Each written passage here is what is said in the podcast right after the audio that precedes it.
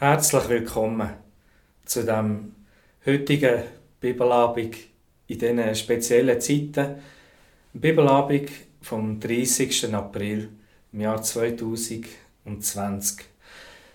Einer von diesen Bibelabenden, der eben stattfindet im Rahmen vom Kille 23, leitet Thema Gebet.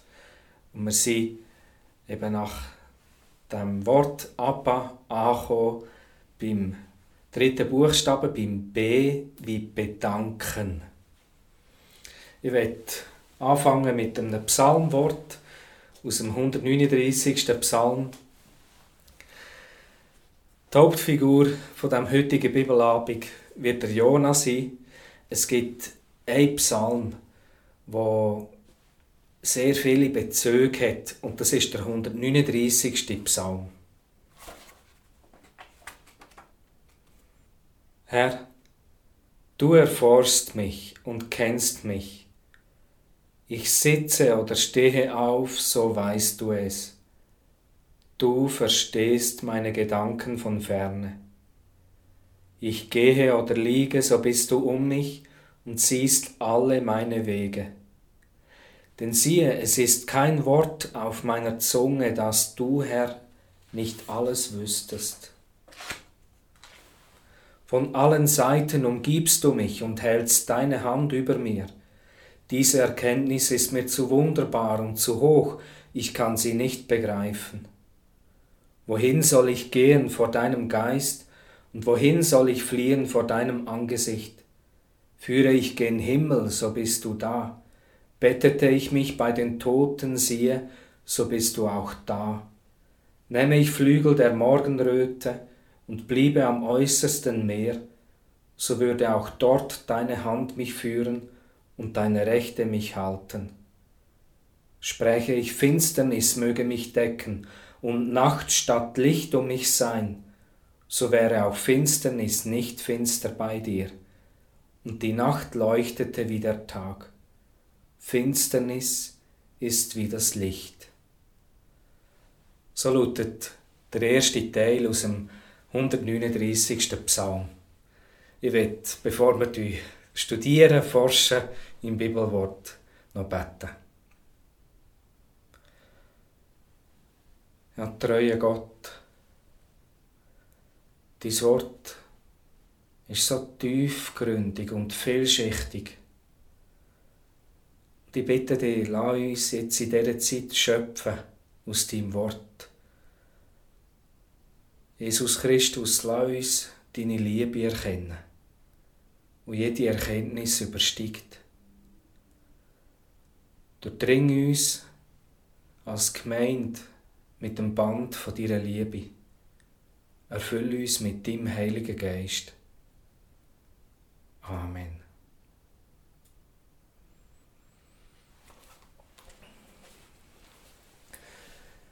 Wir sind, wie gesagt, in diesem Leitthema Gebet beim dritten Buchstaben, beim B wie Bedanken, angekommen.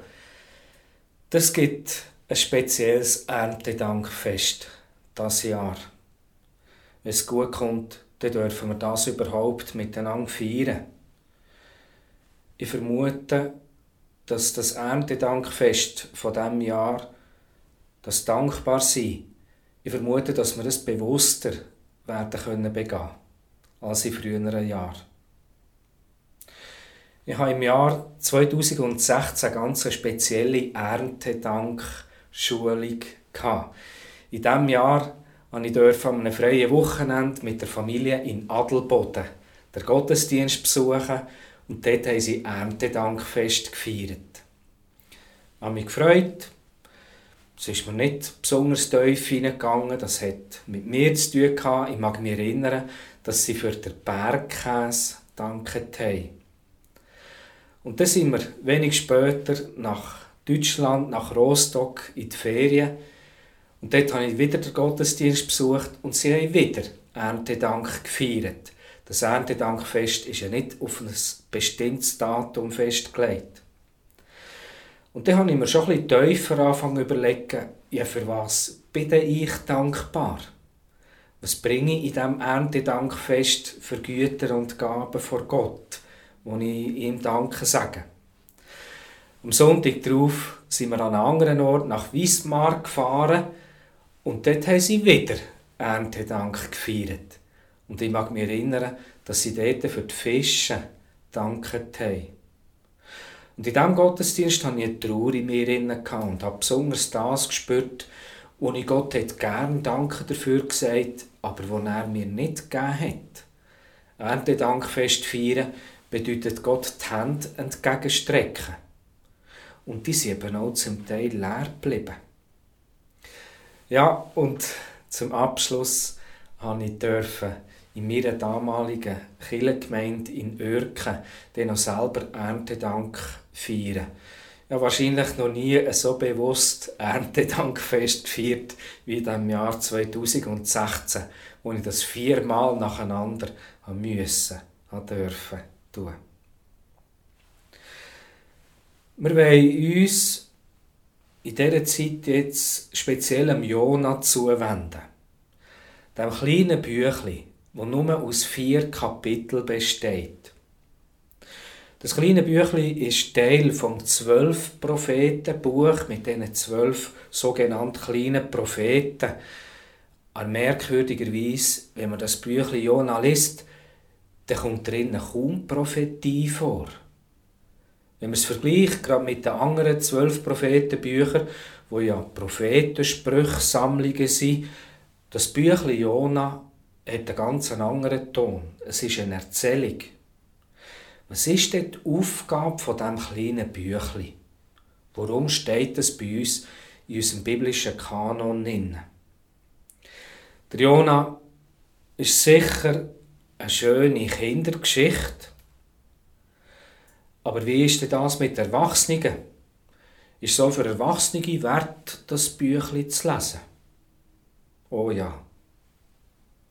Es ist sicher eine wunderbare Geschichte für Kinder, wo in ihrer Dichte ihnen ganz viel zu geben hat. Und ich finde es auch wichtig, dass die Kinder die Geschichte von Jona hören.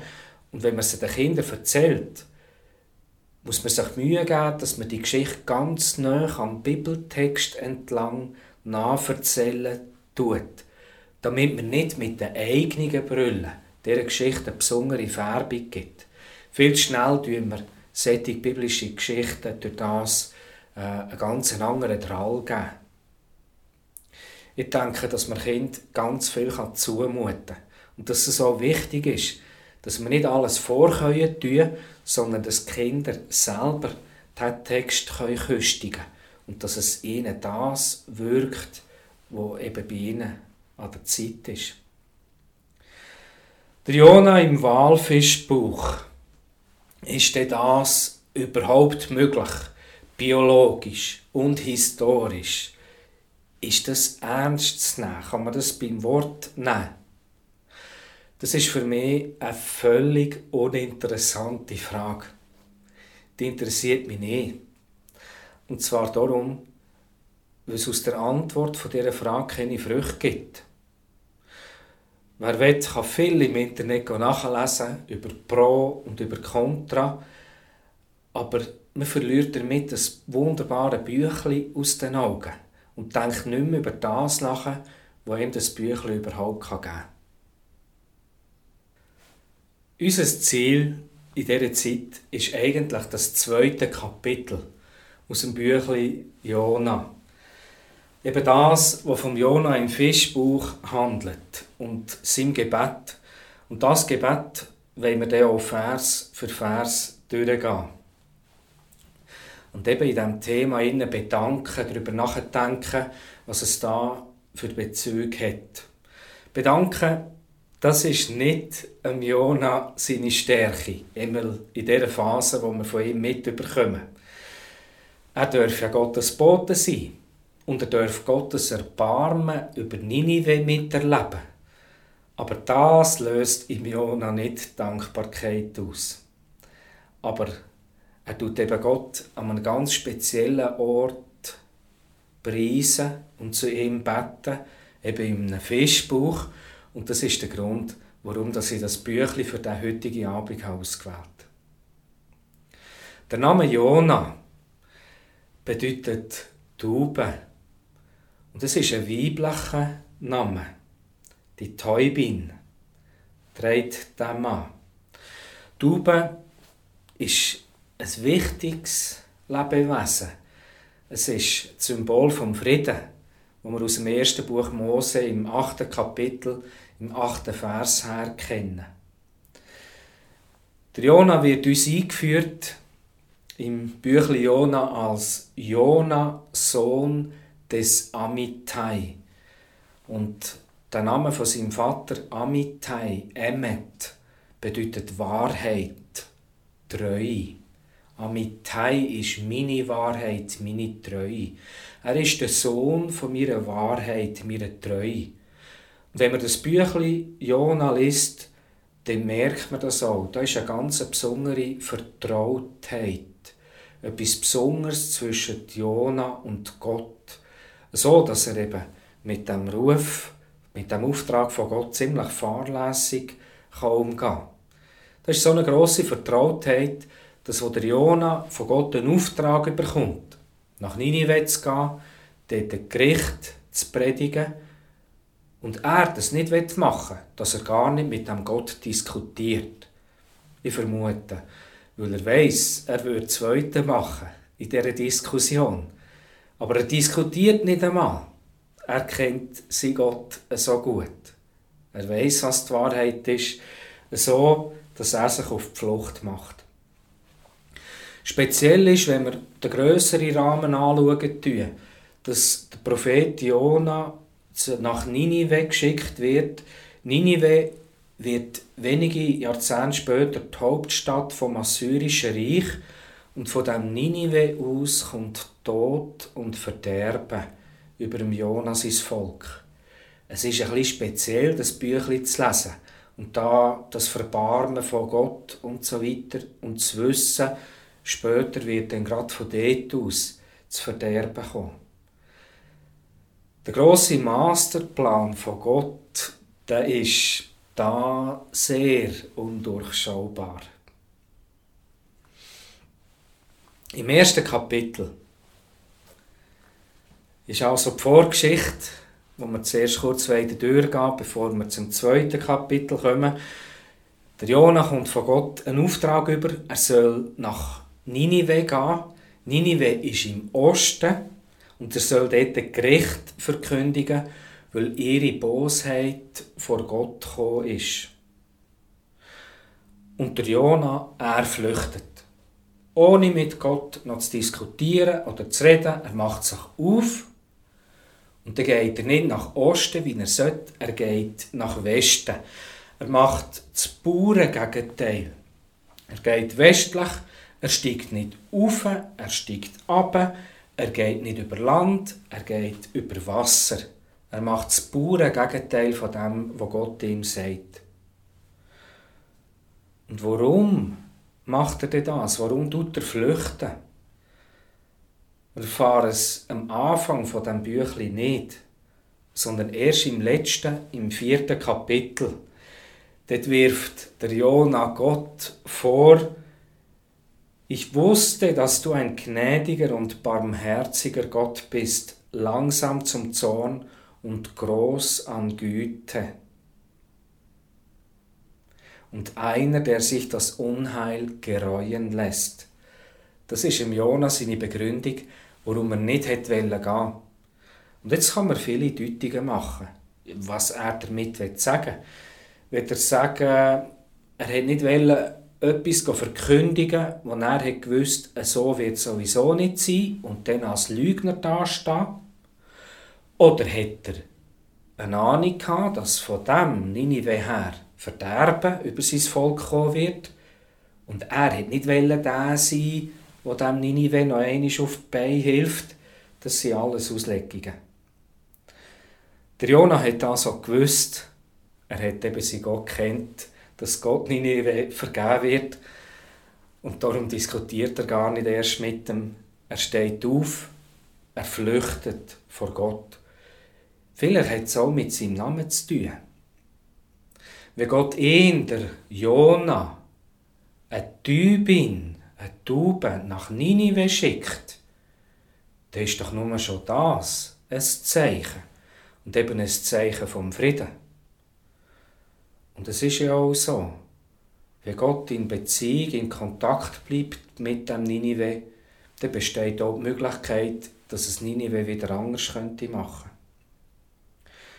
Jonas ist Schiff, wo er einsteigt, hat Tarsis als Ziel. Die Stadt Tarsis ist in der Bibel eine Chiffre für einen Ort, wo sehr weit außen im Westen liegt. Der westlichste vorstellbare Ort. Ein Ort, wo bekannt ist für seine Kostbarkeiten wie Silber und Gold. Zum Beispiel aus dem Buch Jesaja, Kapitel 60, Vers 9.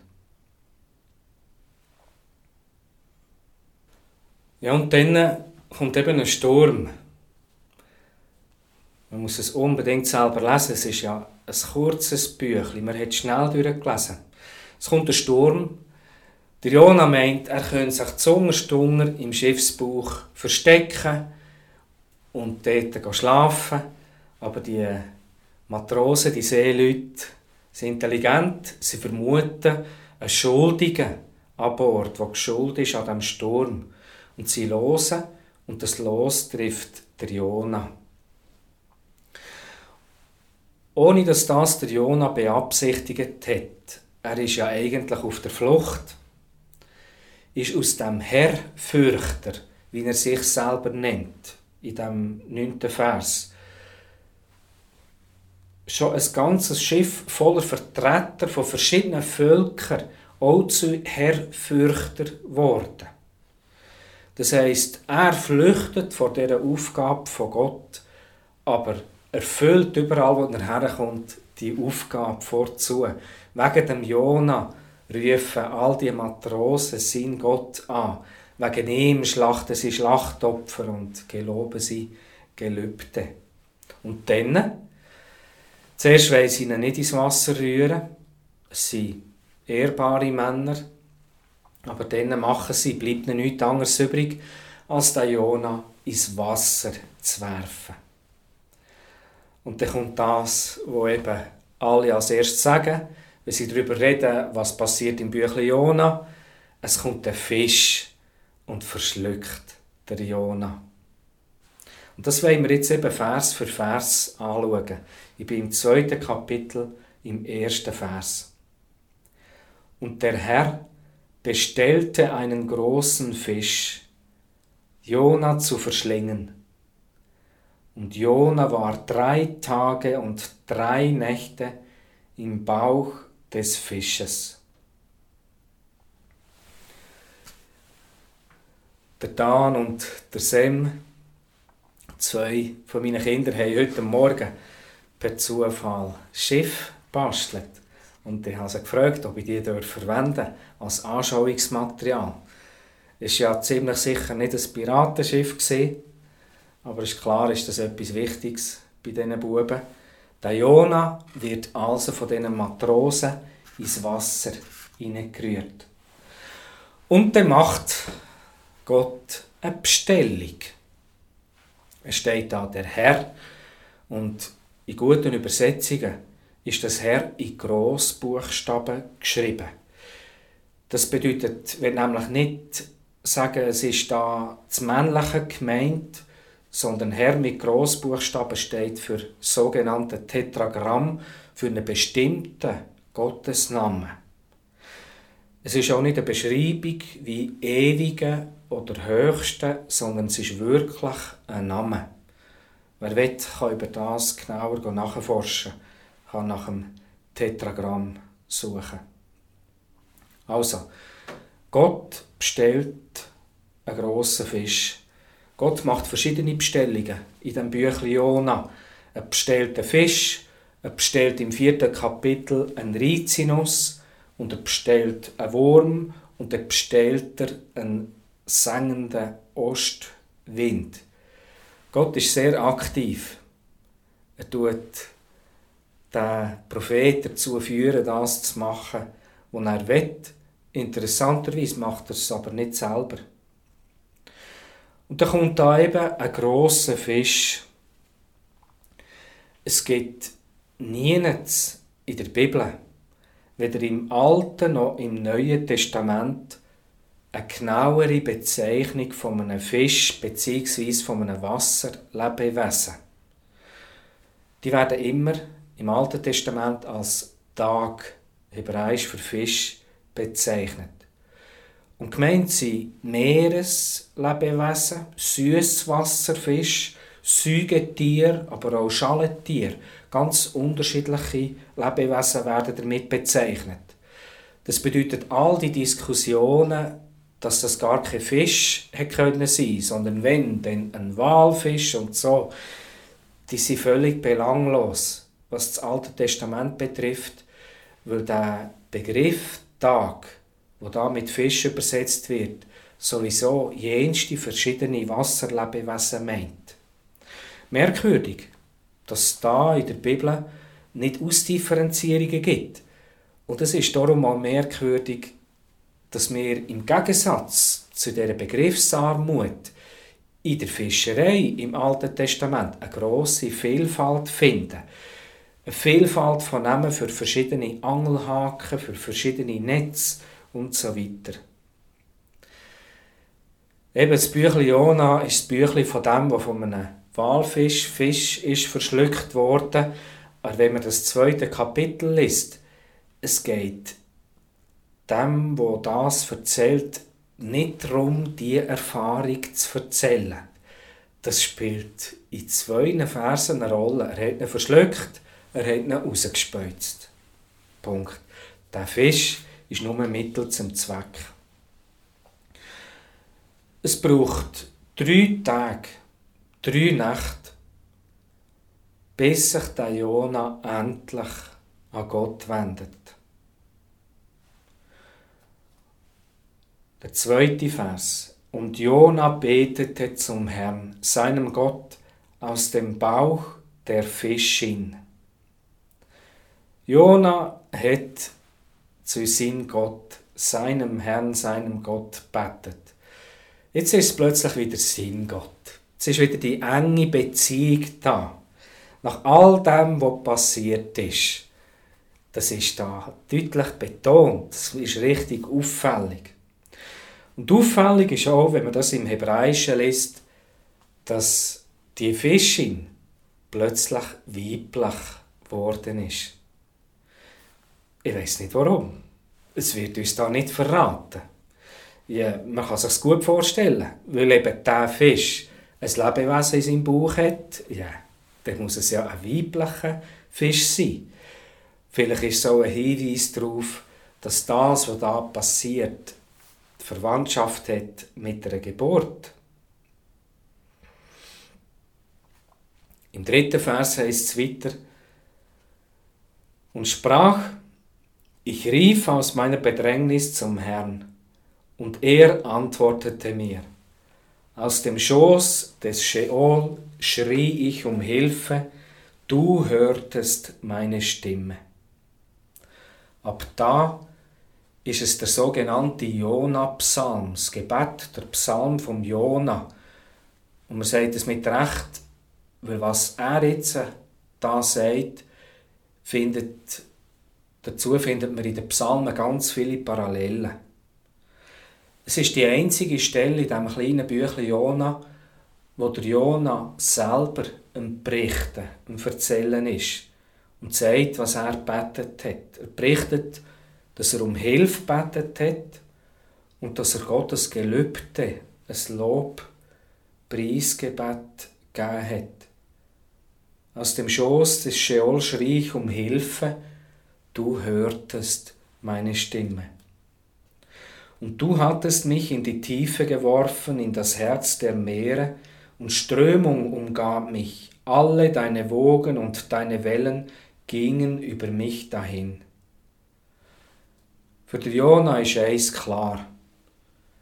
Es haben nicht zehn Leute ins Meer geworfen, sondern eigentlich hat Gott ins Meer geworfen. Und es sind die Wellen und die Wogen von Gott. Die ganze Todesnot, die geht von Gott aus. Der Jona tut da nichts beschönigen. Ihm ist klar, Das ist Gott. Und besonders in diesen Versen, die jetzt kommen, wenn man da der Psalm 139 daneben legt, dann sieht man ganz viele Gemeinsamkeiten. Da sprach ich, verstoßen bin ich von deinen Augen hinweg, dennoch werde ich wieder hinblicken zu deinem heiligen Tempel. Verstoßen bin ich von deinen Augen hinweg. Jetzt hat doch der Jona, der auf der Flucht ist, wo nicht mehr von Gott hat jetzt hat er doch eigentlich sein Ziel erreicht. Jetzt ist er verstoßen. Er erlebt sich als ein Verstoßener. Und in dem Moment, wo er am tiefsten Punkt ist, in dem Moment fängt sich im seine Blickrichtung an ändern. Er schaut nicht mehr nach Westen, wo er immer noch weiter in Westen hat kommen, sondern er schaut wieder zum Tempel, das heißt nach Osten zurück. Wasser umfingen mich bis an die Seele, die Tiefe umschloss mich, Seetang schlang sich um mein Haupt. Zu den Gründen der Berge sank ich hinab, der Erde Riegel waren hinter mir auf ewig geschlossen. Da führtest du mein Leben aus der Grube herauf, Herr, mein Gott. Der Jona hat sie absolute Tiefpunkt erreicht. Im Hebräischen steht durch das ganze Büchlein durch immer das gleiche Wort, durch alles oben absteigen von dem Jona, wo er oben absteigt nach Jaffo oder wo er ins Schiff oben absteigt und dann in untersten Schiffsraum oben absteigt und wo er dann ins Wasser geworfen wird und oben sinkt. Es ist immer das gleiche Wort. Jonas sein Fluchtweg, der geht ganz tief aber immer tiefer. Da führtest du mein Leben aus der Grube herauf. Jetzt führt ihn Gott wieder rauf. Es ist nicht er, der das gemacht hat, sondern es ist Gott, der zuerst ist, sagt der Jona in dem Lobpsalm im Nachhinein. Als meine Seele in mir verschmachtete, dachte ich an den Herrn. Und mein Gebet kam zu dir in deinen heiligen Tempel. Die Verse gehen ineinander rein. Man weiss nicht so genau, wer hat jetzt zuerst gehandelt. Ist es der Jona mit dem Gebet, mit der Erkenntnis, mit seinen Gedanken oder ist es Gott, wo wieder aufgeführt hat. Fest steht, der Jona ist völlig am Ende. Und da kommt eine Erinnerung. Als meine Seele in mir verschmachtete, dachte ich an den Herrn.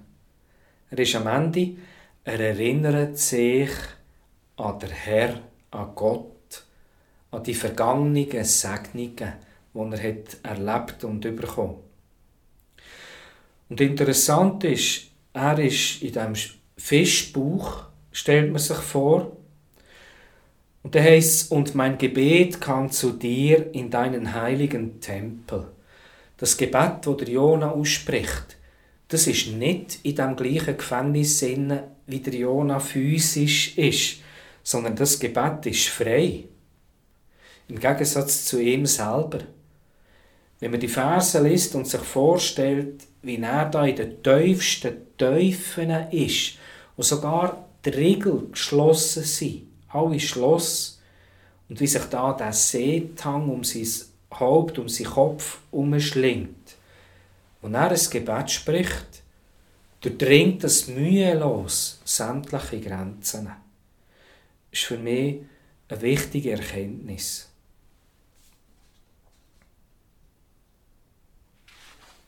Gott gehört also das Gebet von den merkwürdigsten, von den sonderbarsten, von den unmöglichsten Ort her. Das heisst, der Ort, wo wir beten, hat nicht eine Rolle darauf, ob unser Gebet gehört wird oder nicht. Der Ort ist nicht ein Hindernis. Und dann kommt die grossen Worte, vielleicht auch ein bisschen grosskotzt. Die, die nichtige Götzen verehren, verlassen ihre Gnade. Was meint der Jona mit dem? Es kommt ein bisschen so daher, als ob er sagen, zu denen hat er nie gehört. Oder will er damit sagen, ich habe es begriffen. Vor Gott kann man nicht flüchten. Wenn man das Büchlein liest, es haben ja schon alle zusammen schon längst angefangen, dem Jonas in Gott verehren. Der Einzige, der davor rennt, das ist der Jona. Redet er in dem neunten Vers vom zweiten Kapitel von sich selber? Oder redet er, meint er mit diesen nichtigen Götzen, meint er das Tarsis, das Gold, das Silber? Im zehnten Vers heißt es, ich aber will dir Opfer bringen mit der Stimme des Lobes. Es gibt verschiedene Ausleger, die sagen immer das Ich beim Jona. Er ist ein sehr egozentrischer Mensch. Von dem her sehr ein postmoderner Mensch. Immer wieder kommt das Ich, Ich, Ich. Ich aber will dir Opfer bringen mit der Stimme des Lobes. Was ich gelobt habe, werde ich erfüllen. Bei dem Herrn ist Rettung. Jetzt spricht der Jona ein Dankgelübde. Ich will dir Opfer bringen mit seiner Stimme. Aber auch ganz konkret beim Tempel, wie er es vorher gesagt hat. In dem Wort, was da heißt für Lob, für Dank, hebräisch Toda, schwingt mehreres mit. Drei Begriffe sind es. Es ist Lob, es ist Dank und es ist Bekenntnis. Und die drei Begriffe, die verschränken sich, schwingen miteinander. Wer ein Lob ausspricht, tut auch danken. Wer das macht, tut sich gleichzeitig zu Gott bekennen. Wer sich bekennt, spricht ein Dank, ein Lob aus und so gibt es einen Kreis. Das Gebet vom Jona hat etwas geändert. Man hat den Eindruck, dass die Todeskapsel, der Sarg, wo er drinnen schwimmt, wo er ins Verderben, in die Grube, in die Unterwelt, in Sheol absinkt, jetzt plötzlich zu einer Rettungskapsel wird, wo ihn retten tut. Jetzt ist das Grab wird zu einem Kokon, wie bei einer Raupe, die zu einem Schmetterling wird. Wenn er da sagt, bei dem Herrn ist Rettung und man das auf Hebräisch liest,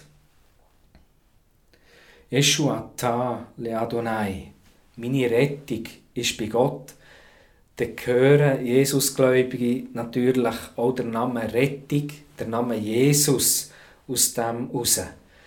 Das sind Texte, die dann anfangen, miteinander ein Gespräch führen.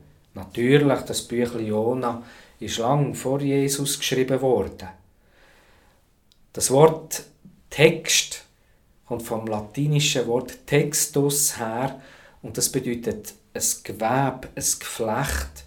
Und die biblischen Texte, die sind in so einem Gespräch miteinander. Und natürlich, je mehr das man kennt, je tiefer der Einblick ist, umso zahlreicher sind die Stimmen, die da miteinander reden. Bei dem Herrn ist meine Rettung ist Jeshua, Jesus. Man kann da sehr kritisch auch zurückfragen. Ist es das richtig, dass da der Jona verspricht, nach Jerusalem zu gehen, zum Tempel? Macht da der Jona Gottes Frömmigkeitsangebot, wo schon wieder ein gewisser Ungehorsam drinnen steckt? Ist es denn wirklich das, was Gott von ihm will?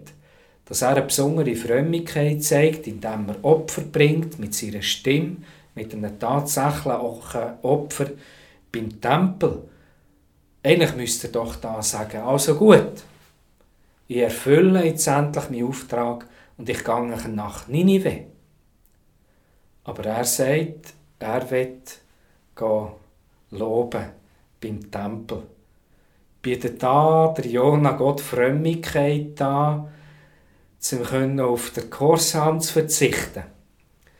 Man könnte sagen, Gott nimmt den kleinen Finger, aber der Jona wird ihnen noch viel mehr müssen nachreichen. Im 11. Vers heißt es, und der Herr befahl dem Fisch, und er spie Jona auf das trockene Land aus. Das Wort für speuzen kann man auch mit kotzen übersetzen. Und wie später die Rettung oder das Gericht in Ninive sofort in eine Umkehr bei den Menschen umschlägt.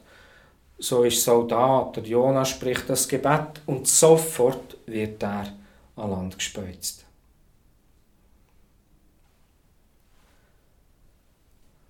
Auch der Rest von dem Büchlein Jona ist sehr interessant zum Lesen. Kurz zusammengefasst, wie der Jona dann Gott gleich ist und nach Ninive geht. Und dann, äh, das Büchlein Jona ist sehr ein humorvolles Büchlein. Wie der Jona in die riesige Stadt nur eine kurze Strecke hineingeht und die kürzeste Gerichtsprophetie haltet, wo wahrscheinlich je gehalten worden ist. Und das tut er im Gegensatz zu seinem kurzen Prophetenwort eine gewaltige Umkehr auslösen. Bei den Säuglingen, bei den Kindern, bei den Tieren und der König tut das ordnen, sodass wirklich alle nach, in der rechten Form äh, Buß tun. Es löst etwas ganz anderes aus. Und man erfahrt dann auch viel über den Jona und Gott wird da noch einige Lebewesen beauftragen. In dem zweiten Kapitel ist sicher zentral der Lob, Dank, die Toda, wo der Jona da aussprechen tut. Und in dem Wort Toda, ja da, tut eben das alles mitschwingen, bekennen, danken, loben. Toda ist wahrscheinlich ursprünglich ein fester Teil von einer Tempelliturgie gesehen, eine Art des Dankopferlied, wo einerseits ein Opfer ist gehalten worden, aber eben auch dazu ein Dank ausgesprochen worden ist. Und mit dem verbunden ist ja auch immer ein Bekenntnis oder ein Zeugnis. Ich habe da nachgelesen beim Beat Weber, der ein bekannter Psalmenforscher ist, und der schreibt, zu so einer Toda kann zum Beispiel dazugehören, dass man auf eine Notlage zurückschauen, dass man denen berichten, wie einem Gott geholfen hat, wie er einen gerettet hat. Und dass man den Lobdankwort ausspricht und sich ja mit dem dann wieder auch zu Gott bekennt. Und dann gleichzeitig die Aufforderung an andere, dass sie etwas ganz Bestimmtes sollen tun Und wenn man den kurzen Psalm beim Jona anschaut, dann sieht man, dass alles das bei ihm vorkommt. Eben, wer sich auf nichtige Götzen verlässt, ist eine Aufforderung, anderen das eben so nicht zu tun. Es gibt ganz viel Lob, Dank, Psalm. Der bekannteste ist wahrscheinlich der 103. Psalm. Und eben eindrücklich wie beim Jona mit dem Lobdank das Todesgefährt Fisch zu einer Rettungskapsel wird. Objektiv ändert sich für Jona in dem Moment ja eigentlich noch nichts. Aber subjektiv passiert da bei ihm in dem Inneren von dieser Fischin ganz viel. Es sind ja spezielle Zeiten. Ich bin jeden Sonntag in der Kaserne Bruck zusammen mit dem Raphael Sommerhalder als Armeeseelsorger im Einsatz. Wir tun einen Feldgottesdienst halten, der aber nicht auf dem Feld, sondern drinnen ist. Und ich habe da etwas Spezielles erlebt. Es hat eine Zeit gegeben, vor ein paar Wochen, wo meine Kräfte langsam sehr aufzehrt und aufgebraucht worden sind. Und am Palmsonntag, am Sonntag vor Karfreitag, habe ich einen Feldgottesdienst gehalten. Und als ich so die Rekruten dort, die dort gesessen sind, angeschaut ist mir einer aufgefallen, und ich habe sofort gewusst, mit dem will ich reden. Ich habe ein grosses inneres Vertrauen gespürt. Nach dem Gottesdienst ist er dann wie die anderen schnell raus und ich konnte ihn gerade noch päckeln und ich bin selber über mich überrascht gesehen, dass ich ihn sofort habe gefragt willst du am Karfreitag Predigt halten? Und zu meiner grossen Überraschung hat er gesagt, jawohl, das mache ich. Und dann ist er weitergegangen. Und dann hat bei mir das Nachdenken angefangen.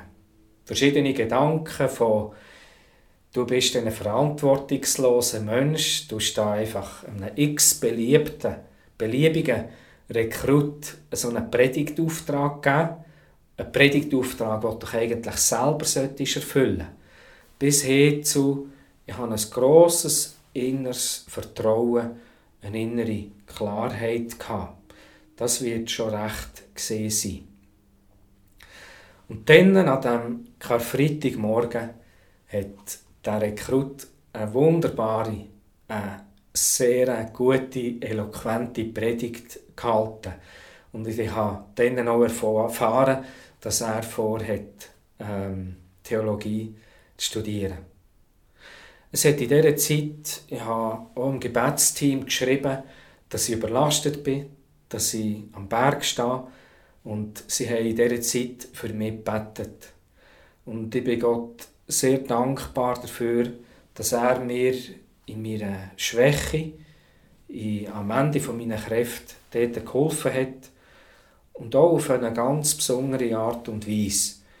Ich bin auch dankbar dafür gesehen, zu merken, jetzt haben da die Rekruten jemanden, den sie haben gesehen haben, der sich in der Bibel auskennt, wo sie mit ihm über ihren Glauben reden wenn sie das wetten. Ich als Armeeseelsorger bin ja nicht ständig auf Platz, sondern eben meistens abwesend. Das wäre für mich so ein Lobdank, den ich aussprechen und Gott dankbar bin. Wer ist der Jona? Was soll das Büchli? Der Jona, die Tube, Symbol vom Frieden. Warum braucht Gott den Prophet? Er könnte doch selber nach Ninive gehen und denen das dort sagen. Schön ist zu sehen, dass der Jona nicht einfach ein Lautsprecher von Gott ist, sondern dass er seine ganz eigene Persönlichkeit darf haben. Gottes Wort muss oder wird seinen Weg durch ihn durchgehen. In diesem kleinen Büchlein ist Gott sehr aktiv. Gott schickt den Sturm, er schickt den Fisch, den Rizinus, der, der Wurm, der Ostwind. Er ist ganz aktiv. Aber der Auftrag, den lässt der Jona selber machen. Es sagt auch mir etwas in der Erziehung zu meinen Söhnen und zu meiner Tochter. Wunderbar auch, dass der Jona alle Modelle sprengt, wie wir uns eine perfekte Gottesbeziehung ausmalen tun. Der Jona erlässt sich in keines von diesen Schemen hineinpressen.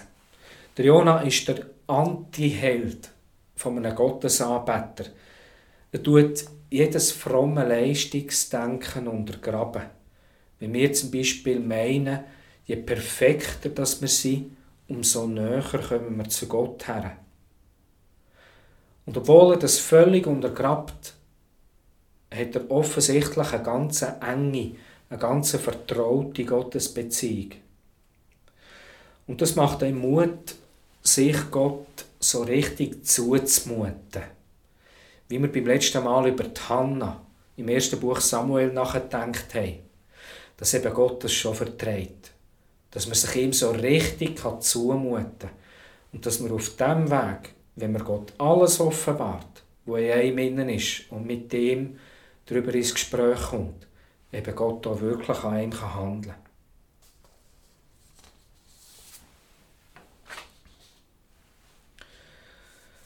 Es macht einen Mut, Gott nachzufolgen, seiner Berufung zu folgen und darauf zu vertrauen, dass die Beziehung zu Gott dass die belastbar ist. Es kommen immer wieder Gemeindeglieder zu mir und reden mit mir über ihre Zweifel und haben dabei ein schlechtes Gewissen. Gott ist belastbar. Ihm kann man zumuten. Und ihm kann man das herlegen. Ich habe das Büchlein Jona schon ein paar Mal studiert. Es ist ja einfach, es ist kurz, es ist interessant, es gibt viel zum darüber nachlesen. Und es macht jedes Mal etwas anderes mit dem. Ich habe das Mal beim Lesen von dem Büchlein Jona eine grosse Eifersucht gespürt. Ich bin so richtig eifersüchtig auf den Prophet, der dermaßen fahrlässig mit seiner Gottesbeziehung umgehen. Ich wünschte mir doch so einen klaren Auftrag, so eine klare Erkenntnis, wie das der Jona hat. Gott gibt ihm einen Auftrag. Und was macht er? Er flüchtet. Er geht in die absolute Gegenrichtung, die möglich ist, macht alles anders. Und bei, beim Studieren von dem Büchlein in der Vorbereitung für die Bibelzeit so richtig eifersüchtig geworden auf den Jona. Und das ist etwas, was ich vor Gott bringe. Was soll das ganze Büchlein? Ich werde noch einen kurzen Einblick geben in weitere Gedanken. Sehr speziell ist sicher die Frage, ist denn das möglich, dass es bei Gott eine Änderung gibt? Dass ihn etwas reuen kann? Und das ist die Frage, die Gott dem Jona selber stellen tut. Das Büchlein hat einen speziellen Schluss. Es hört mit einer Gottesfrage auf. Und viel Vieh sind die letzten Wörter. Und die Frage ist, kann eben Gott seine Vergebung sogar auf ein heidnisches Volk ausdehnen? Wir können mit dem darüber nachdenken, wie wir für andere festlegen, wenn sie aus Gottes Gnade fallen. Ja, wie weit geht der Gott tatsächlich? Ist für Gott wirklich dort fertig, wo wir eine Grenze ziehen für andere Menschen? Darf Gott reuen? fragt Gott. Sogar das Unglück von Sättigen, die nicht dazugehören, von Heiden, und dann noch ausgerechnet von diesen Heiden, die später sein eigenes Volk unterdrücken werden. Und Gott sagt, es sind alles meine Geschöpfe. Ich darf. Ich habe sie geschaffen. Das Büchlein vom Jona wird am Yom Kippur im jüdischen Volk am Versöhnungstag am Nachmittag gelesen. Und ich habe beim Rabbiner Rothschild gelesen, dass er sagt, wenn Gott Ninive vergeben kann, dann kann es doch auch für uns Hoffnung geben. Das ist das, was er für den Versöhnungstag aus dem Büchlein zieht. Wie kann man jetzt noch mehr über das Büchlein nachdenken? Man kann zum Beispiel schauen, es gibt ja viele Parallelen im Koran zu den biblischen Schriften, der Jona, der heißt im Islam, im Koran Yunus. Und von ihm steht im Koran geschrieben in der 37. Sure, die Verse 139 bis 148. Und ich empfehle das sehr, solche Vergleiche zu machen, auch im Koran nachzulesen. Mit den heutigen Mitteln, mit dem Internet, findet man jeweils schnell heraus, wo das die Parallelen sind. Das ist eine Möglichkeit, um weiter darüber nachzudenken, was erfahren wir im Koran über den Yunus, was vielleicht, wo wir aus den biblischen Schriften nicht erfahren und was sagt der Koran nicht. Und speziell da im Koran, beim Yunus, beim Jona, ist auch die Frage, vor was flüchtet dort der Yunus? Sicher interessant, was ich jetzt nichts darüber gesagt habe, ist auch die Frage, der Zusammenhang zwischen Jesus und Jona. Der Jona ist der Prophet, wo sich Jesus am direktesten mit dem in Beziehung setzen. Redet ja dort zum Beispiel vom Zeichen des Jonas. Was meint Jesus mit dem wirklich? Man kann nachlesen, zum Beispiel im Matthäus-Evangelium, im 12. Kapitel, Vers 39, oder im Lukas-Evangelium, im 11. Kapitel, ab dem 29. Vers und so weiter. Ich wünsche allen Gottes Segen im Nachdenken über den Jona, aber auch in dieser Zeit, in diesem Quartal jetzt, wo das Bedanken in unserem Kirche 23 Leitthema eine Rolle, eine wichtige Rolle spielt. Ich werde noch beten.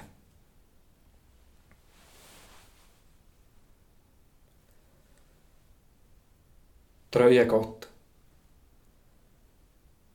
Ich will den Lob, den Dank vor dir bringen, dass du, dass die Beziehung zu dir so belastbar ist. Und dass du uns immer wieder von Neuem nachgehst. Und ich bringe das Lob vor dir, das Gleich, wo wir drinnen stehen, wo wir sind, gleich in welchem Gefängnis, dass wir uns fühlen, dass unsere Gebet zu dir frei sind und dass sie du hörst, auch wenn sie vielleicht nur in einem Seufzen bestehen. Vor dir ist alles offengelegt. Ich danke dir, wie es da beim Jona heisst, dass du ihn am tiefsten Punkt, wo alles auf ewig für ihn beschlossen scheint, ihn wieder aus der Grube aufführst. Das bitte ich dich für jede und jeden von uns. Und ich bitte dich, du als der gute Hirt, für uns als Kirchengemeinde durch diese Zeit.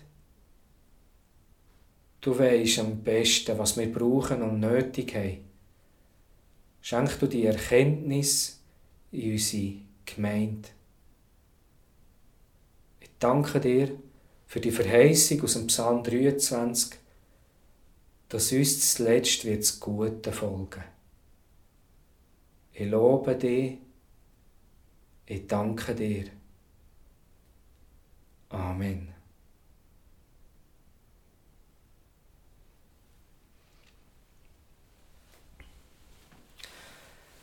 Ich freue mich, hast du eingeschaltet, um darüber nachzudenken, was es da über der Jona zu sagen gibt.